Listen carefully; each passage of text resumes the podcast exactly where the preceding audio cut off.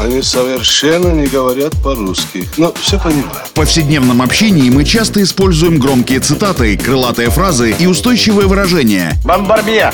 Киргуду! И даже не задумываемся об их истинном смысле и тайном происхождении. Что он сказал? Игра слов! Настало время узнать тонкости известных метафор и речевых оборотов. Куль железо, не отходя от кассы.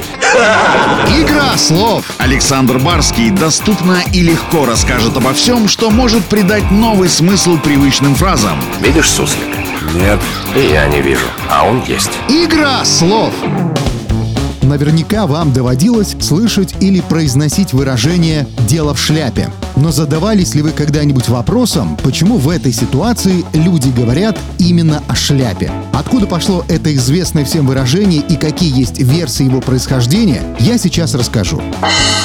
Фразеологизм «дело в шляпе» значит, что важное дело близится к своему успешному финалу, и все ваши труды будут скоро оправданы. До положительного результата осталось совсем чуть-чуть. Тем не менее, нельзя точно сказать, откуда произошел этот фразеологизм и какую версию можно считать наиболее подходящей. Рассмотрим давайте несколько вариантов, почему дела кладут именно в шляпу. Итак, в старину на Руси тоже были такие люди, которые брали или давали взятки. Она называлась мздой, а эту мзду повелось класть в шляпы чиновникам. Обычно тот, кто давал взятку после ее передачи, ожидал быстрое и положительное решение своего вопроса. Мол, дело было уже в шляпе. А есть и другая версия, что в давние времена почты как таковой не существовало, а важные документы и письма доставлять надо было. Поэтому были посыльные, которые самые важные послания подкладывали под свою шляпу, чтобы не потерять. Они сообщали отправителю «дело в шляпе», что означало «дело будет сделано и ваше послание доставлю адресату в срок».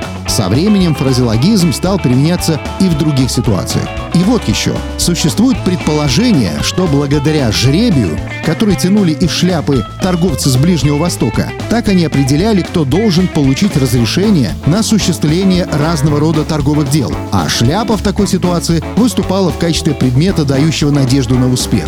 Вот почему после приобрел популярность и другой фразеологизм – «прошляпить», который означал потерю возможности и упущение чего-то важного. В общем, все предложенные вам варианты заслуживают того, чтобы стать родоначальником поговорки «дело в шляпе». Выбирайте. Вот такие истории. Игра слов! Александр Барский доступно и легко расскажет обо всем, что может придать новый смысл привычным фразам. Правицапа — это то, без чего пепелац может только так летать. Игра слов!